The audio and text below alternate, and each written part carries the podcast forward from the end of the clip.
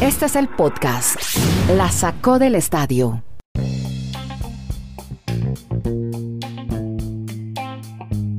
Hola, ¿cómo están? ¿Cómo les va, hombre? Bienvenidos. Aquí estamos en el podcast La Sacó del Estadio. ¿Cómo están, amigos? ¿Qué tal, amigas?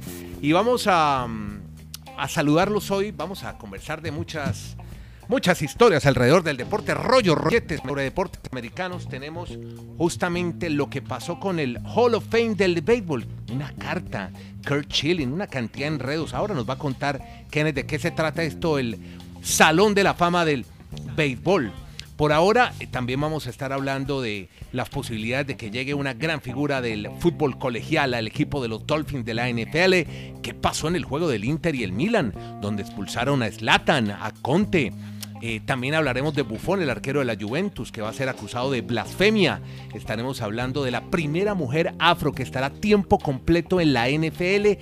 Todo, ya empezamos a hacer todo el previo de lo que será el Super Bowl, la boletería, cómo se puede conseguir, a cuánto está la reventa. Y tenemos campeón de béisbol en Venezuela. Ya Marulanda tiene esa historia parado desde el diamante del equipo de los Caribes, que son los grandes campeones en Anzuategui. Y por ahora, saludo a Garay para que me eche todo el rollo, Garay, de, del Salón de la Fama, elección 2021, y no exaltaron a nadie. ¿Qué fue lo que ocurrió, mi querido Kenny, a menos 5 grados centígrados en Bristol, Connecticut? ¿Cómo le va, don Andrés? Un abrazo fuerte para usted y para todos. Desde Alaska hasta la Patagonia en la Sacó del Estadio Podcast. Sí, señor, por novena ocasión en la historia, un abrazo a don Dani. Y primera desde el 2013, la Asociación de Escritores de Béisbol de América no eligió ningún nuevo miembro del Salón de la Fama en Cooperstown. El que más cerca estuvo fue Kurt Schilling, con 71%, tiene que llegar a 75% de los votos. Y después estuvieron Barry Bonds 61.8 y Roger Clemens 61.6. Kurt Schilling se molestó mucho. Kurt a los que no lo recuerdan, es aquel lanzador que con media ensangrentada ganó mm, Serie Mundial con los Medias Rojas de Boston. Eh, molesto con el resultado, Schilling declaró que no quiere ver su nombre en la boleta del año entrante para dejar en las manos del comité de veteranos su entrada a Cooperstown. Es que recordemos que eh, muchos de estos peloteros llegan a su décimo año de elegibilidad y ahí, si ya no salen, pues tendrán que ir al comité de veteranos para ver si ellos los exaltan al Salón de la Fama. El hecho es que Chilling quiere salir de la boleta y dejarlo en manos del comité de veteranos. El apoyo a Bonsi Clemens, por ejemplo, a Barry Bonds y a Roger Clemens, eh, se ha estancado principalmente en las últimas temporadas. En el caso de Kurt Schilling, Sí. había visto subir el porcentaje de votos del 45% en el 2017 al 70% el año pasado. La mayoría de los que llegan al 70 generalmente terminan entrando al Salón de la Fama, pero este no fue el caso.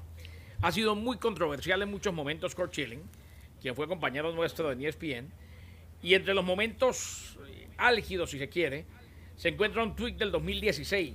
En el 2016 parecía respaldar el linchamiento de periodistas, luego borró el tweet. Más recientemente, Kurt Schilling expresó su apoyo al ataque del 6 de enero en el Capitolio de los Estados Unidos. Las boletas de los escritores eh, se habían presentado antes de esa fecha en todo caso, pero siempre fue un hombre muy, pero que muy polémico. Así pues que existe la posibilidad de que no llegue nunca al Salón de la Fama, aunque la posibilidad también está para el comité de veteranos, ahora que pide Kurt Schilling que lo saquen de la boleta. Bueno, y Marulanda tiene algo que contar sobre esa carta que escribió Chile. Hola, Marulo. ¿Qué tal Andrés? Un abrazo muy especial para Kenneth, para todos nuestros oyentes. Sí, efectivamente la, la carta que ha publicado Kurt Schilling tiene apartes muy llamativos. Uno de ellos, él da a entender que ya lo están involucrando. Esa fue la época oscura del béisbol, donde las pepas, todo el tema del doping de Barry Bond, de Roger Clemens, que aunque no los, justi justigan de manera pública, pues la manera de no llevarlo al Salón de la Fama es darles a entender, señores, ustedes cometieron faltas graves, ustedes se doparon, por así decirlo, en esa época y por eso no merecen estar en el Salón de la Fama.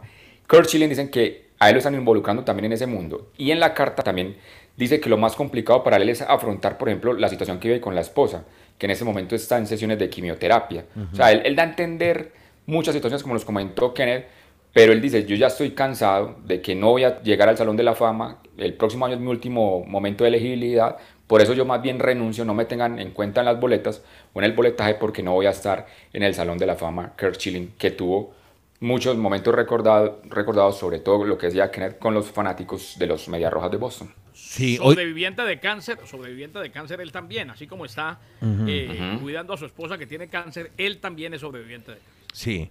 Bueno, vea qué curioso. Ahora que estaban hablando de, del doping en los 90 en el béisbol, hace poco eh, James Corden, no sé si lo han visto, en CBS, un humorista inglés que tiene un late show muy tarde, casi a la una de la mañana. Garay, ¿lo ha visto trasnochado o no? No, Corden. no, porque a esa hora yo ya estoy en No. Bueno, hay un show muy bueno, véalo, si quiere on demand, ya no, hay- ya no es necesario verlo en vivo. Echó un chiste muy bueno sobre ese tema. Yo, y, yo no, y yo no sé por qué ahora, por qué en Estados Unidos se están vacunando en los estados de béisbol. ¿Hay hay alguna razón en los parqueaderos? No, no, no lo sé. No, no sabe. Bueno, es que echó un chiste muy bueno porque dijo Corden, oiga, ahora empiezan a vacunar ahora en el Dodger Stadium y también creo que en el estadio de los Yankees o no sé dónde más, o en el de los Mets están vacunando. Y dice, claro, en los 90 en esos estadios sí que sabían de jeringuillas. Mal chiste, Claro. ¿no? No, no, no, Sí, sí, no, pero el chiste como tal no es malo, porque es que al fin y ¿Ah? al cabo, el chiste como tal no es malo, Andrés. Recordemos que eh, el béisbol se levanta después de, después de la huelga del 94. Muy sarcástico. Sí, es simplemente un muy buen sarcasmo. Sí. Eh, después Sí. de la huelga del 94 se levanta a punta de esteroides anabolizantes. Claro. Eso sí, Sí. si alguien, si, un deporte ha hecho y le ha declarado la guerra abierta Sí. al doping después de todo lo que pasó y después de que prácticamente miró para el otro lado por mucho tiempo, Sí. es el béisbol de grande. Al bate Dani Marulat, da Andrés Nieto en la lomita. Presenta la boca. Lanza. Batazo profundo, elevado, por el jardín izquierdo. Y si te vas, te vas. Cuadrangular el batazo. Chao, preciosa. La sacó del parque Marulanda. Honrón solitario se pone juego. 1 a 0 en la parte alta del primer inning, todavía sin out. Y hoy vamos a saludar, ya que estamos en béisbol y ya que Marulanda acaba de batear su cuadrangular como lo narró Garay, hoy celebramos la victoria de los muchachos de Anzuategui en Venezuela. Sí, señor, los Caribes han blanqueado. Los cuatro juegos le derrotaron de manera consecutiva al equipo de los Cardenales de Lara y representar a Venezuela en la Serie del Caribe. El partido de la noche anterior fue bien llamativo, pues bien, bien dramático básicamente, porque el juego quedó empatado hasta la novena entrada y en los extra inning tuvo que ganar el equipo que venía de atrás, los Caribes de Anzoátegui, ocho carreras a siete y con eso entonces ya tenemos cinco de los seis equipos que estarán en la Serie del Caribe. Solo nos queda por conocer el campeón de México, donde la serie está a favor de los Naranjeros de Hermosillo, 3 a 1 frente a los Tomateros de Culiacán. Y aquí obviamente seguiremos muy pendientes porque el domingo ya arrancará la Serie del Caribe en Mazatlán. Perfecto, saludo entonces a toda esta gente de Anzuategui, uno de los estados famosos, importantes de Venezuela, su ciudad más poblada. Saludamos a la gente en Barcelona, así se llama la ciudad más poblada de Anzuategui. Y bueno, y Puerto La Cruz, importante población, casi Sí. dos millones de personas viven en Puerto La Cruz. ¿No es así, Marulanda? ¿Te conoce? Sí, incluso, sí, yo, yo conocí Puerto La Cruz en la Copa América del 2007, Ah, en la época de Chávez, como trataban de venir a los periodistas. Pero imagínate, ese equipo no está jugando allá, está jugando en Maracay por el tema de la pandemia. Simplemente quería Ah. La burbuja. claridad, no están allí, más o menos de algo de Oiga, burbuja. ahora a propósito de burbuja, le cuento en qué anda el COI. No, esos tipos andan más enredados para los Olímpicos. Lo que se están ahora craneando para la burbuja en los Olímpicos. No, esa vaina, mejor dicho. No, usted no se imagina ese, ese desorden. Va- más bien, hablemos ahora sí de la NFL, porque Kenny Garay eh, tiene información sobre, mm, sobre su quarterback favorito, Tua Tagovailoa. ¿Qué parece? Ayer recibió una... Empezó a escribirse con alguien en WhatsApp. ¿Con quién fue, Kenny? Lo que pasó, Andrés, es que eh, Davonta Smith, el receptor de Alabama, el receptor del Crimson Tide, el ganador del trofeo Heisman, en el Senior Bowl está trabajando, allí trabajan con los scouts de los diferentes equipos, no está todavía haciendo prácticas de campo porque tuvo una pequeña lesión en el campeonato nacional, pero eh, le reconoció al network de la NFL que sí ha estado hablando, que sí ha estado comunicándose con Tua Tagovailoa, su compañero en Alabama, y que han hablado de la posibilidad de volver a jugar juntos. Eh, a muchos les preocupa el tamaño de Davonta Smith. Lo cierto es que los Dolphins, recordemos, tienen selección de tercero o la tercera selección del draft y se habla de la posibilidad de llevarle esa otra herramienta al mismo Tua Tagovailoa, un Davonta Smith eh, que definitivamente pues es codiciado por muchos, no se sabe si tan alto en el draft y sería uno más en cuanto a los receptores del mismo Tua Tagovailoa, Gasicki, el Tyren es uno de ellos y el otro Claro, Davanta Park, que quedaría contra receptores bastante buenos eh, en caso de que se dé. Así pues que Davante Smith ya ha hablado con Tua Tagovailoa, lo reconoció en el NFL Network. Pero, pero, pero, es que, venga, Andrés, en, en, este caso sobre todo es el peso del jugador, no ah, tanto ya. la estatura. Incluso es un poquito, es un poquito más bajito que, que Tua, ah, pero es el peso. O sea, ah, este es el jugador de menos peso en la historia no. que ha ganado un trofeo Heisman. No. Cuando usted ve las fotografías, porque no lo hemos visto obviamente en vivo en directo, realmente algunos le están haciendo chiste que parece, si usted va a un table dance, que él sería el, el, el, el poste donde bailan la, las chicas. O sea, es un flaquito, es demasiado flaquito y por eso preocupa, pero realmente es muy talentoso y Brian Flores, que está con ellos en este momento, dijo que realmente era un muy, muy buen receptor, así lo definió. Bueno, así como una destacada actuación puede hacer una mujer, primera mujer afroamericana, tiempo completo en la NFL, Dani. Sí, se trata de Jennifer King, es la primera mujer afroamericana en tener un puesto de trabajo completo, como dicen en Estados Unidos, de full time, como una de las coach del equipo de Washington. Se va a encargar como una asistente de los running backs del equipo de Washington y entonces es una noticia que ha llamado obviamente mucho la atención porque las mujeres siguen abriendo camino en el mundo de la NFL y muy merecido todo lo que ha hecho Jennifer King porque ha tenido una larga trayectoria en diferentes trabajos con equipos de NFL y ahora por fin le llega esta gran oportunidad. Oiga, yo me acuerdo en los Super Bowl anterior que uno empezaba a celebrar dos semanas antes, todavía nos queda una semana y media, pero, pero este Super Bowl lo siento un poquito más tibio, descafeinado, frío, pálido, garay. Y eso que está Tom Brady, Andrés, y que juega Tampa en condición de local. Lo que pasa es que todo va a ser muy virtual. Recordemos, inclusive el día de los medios va a ser virtual. Los equipos no van a llegar como lo hacían antes. Dani no me deja mentir. Llegaban eh, o los dos el lunes o los dos el domingo, o uno el domingo y uno el lunes. Eh, sí. En la semana del Super Bowl esta vez van a llegar eh, el jueves o el viernes. O sea, todo va a ser muy, pero que muy diferente. Eh, en un Super Bowl en el cual, hombre, la NFL, y en eso sí me saco el sombrero, está a un partido de coronar temporada entera en medio de la pandemia. Ha tenido que hacer ajustes, eh, hubo más de un ausente, pero se hizo. Y eso me parece que es más que lo sobre eso, Dani, usted ya nos tiene información sobre boletería, ya nos habló de los médicos, la primera línea que va a ir y, y la otra gente que va a tener, el público en general que va a poder ir a este Super Bowl en unas circunstancias muy, muy especiales. Es que hay una gran probabilidad que sea el boleto más costoso en la historia de un Super Bowl, porque como hemos explicado, de los 22 mil boletas que van a tener ese día, o los 22 mil asistentes, 7.500 son empleados de la salud.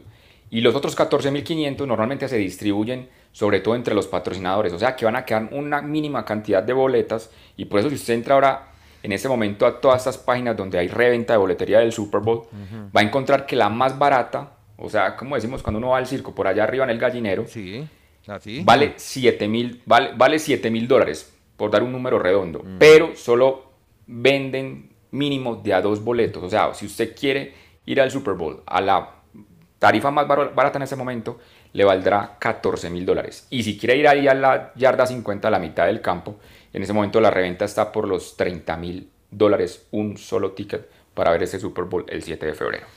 Bueno, ¿usted pagaría por eso, Marulanda? Sí, usted sí, porque usted es loco con, con el fútbol americano, pero... pero un... No, gracias a Dios la vida no sé qué ha sido tan increíble, me ha dado la opción de ir allá como periodista, entonces yo creo que nunca en la vida, a no ser que vayan los Dolphins, sería la única Exacto, opción que yo pagaría eh, por yo, un ticket. Y, yo, yo, les pago, y el problema es que... Ya, espero que este podcast me, me, haga... Les pago, yo les pago y hasta saco los ahorros. Sí si van los Dolphins. Si no, no, es que yo, estuve en 18, yo estuve en 18.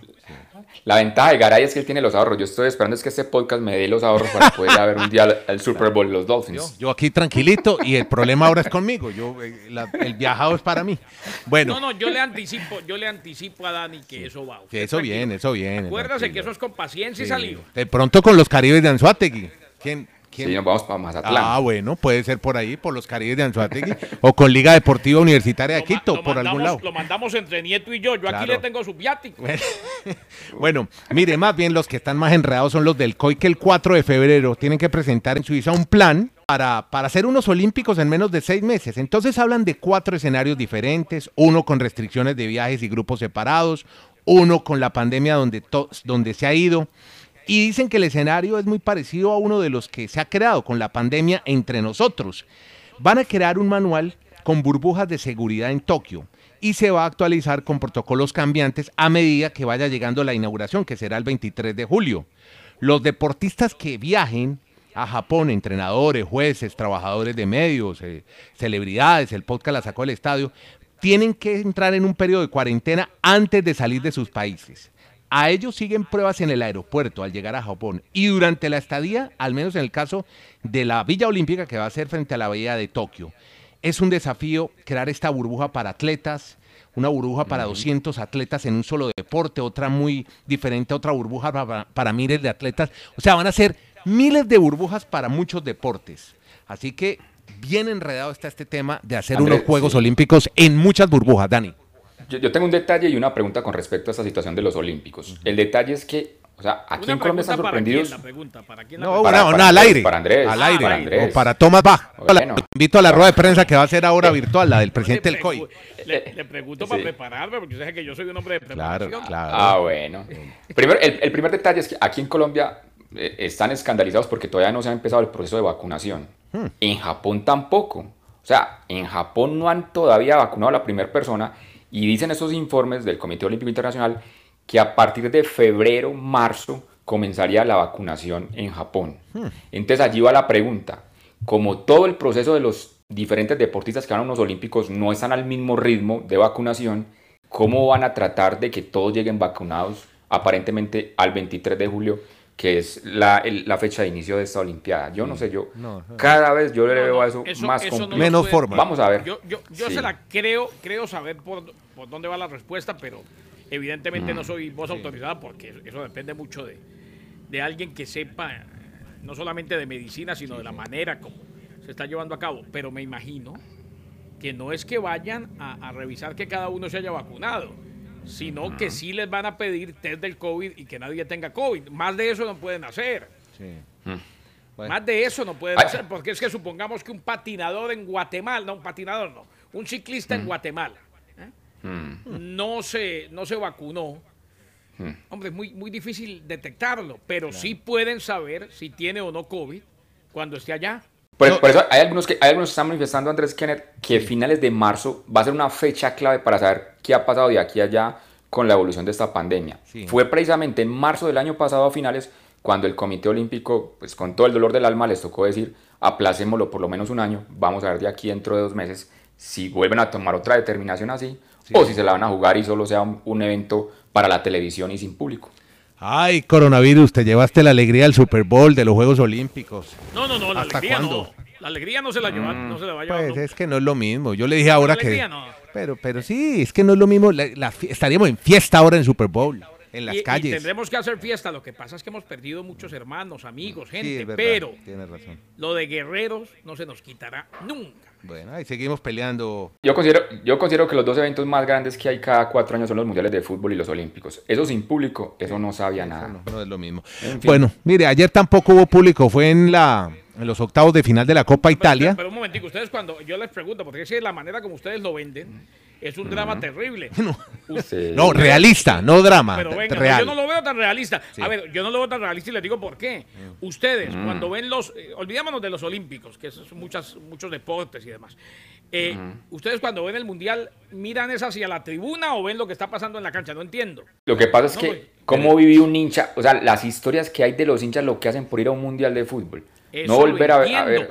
Eh, yo eso. entiendo que no es igual, pero Lo- tampoco es que, lo- que eso no sabía nada. lo- no, pero- sí O sabe. sea, ¿usted está proponiendo deportes sin fanáticos? Garay. No, o sea, yo no es que lo proponga. no, es, que es- es eso, lamentablemente parece que esa- quisiera no, no, un deporte no, no, sin no, gente. No, no, no, no. Lamentablemente por esa misma conciencia que usted tanto predica y en la que tiene razón a medias, por ahora tenemos que hacer los eventos sin público, pero pero, no hace- que no pero se nos no- olvide. Que no se nos olvide, el mundial de fútbol es para ver fútbol. Sí, pero usted quiere No hacer... hay- yo, yo nun- yo nunca en un mundial me puse a ver un partido entre fanáticos. Oiga, Jamás. cuando usted está en el colegio, en el colegio Bucaramanga, colegio Santander, cuando No, la... pro- yo, fui, yo fui al San Pedro y me echaron eh, porque yo era muy genio. cuando usted fue- para- cuando usted iba- estaban listos para esa conversación. cuando la profesora le ponía tareas y usted hacía la tarea a la mitad, ¿cómo se sentía? Insatisfecho. Totalmente. Triste. Pero es que hay momentos, hay momentos en que lamentablemente hay que ajustarse por una o por un beneficio mayor que es la salud del mundo.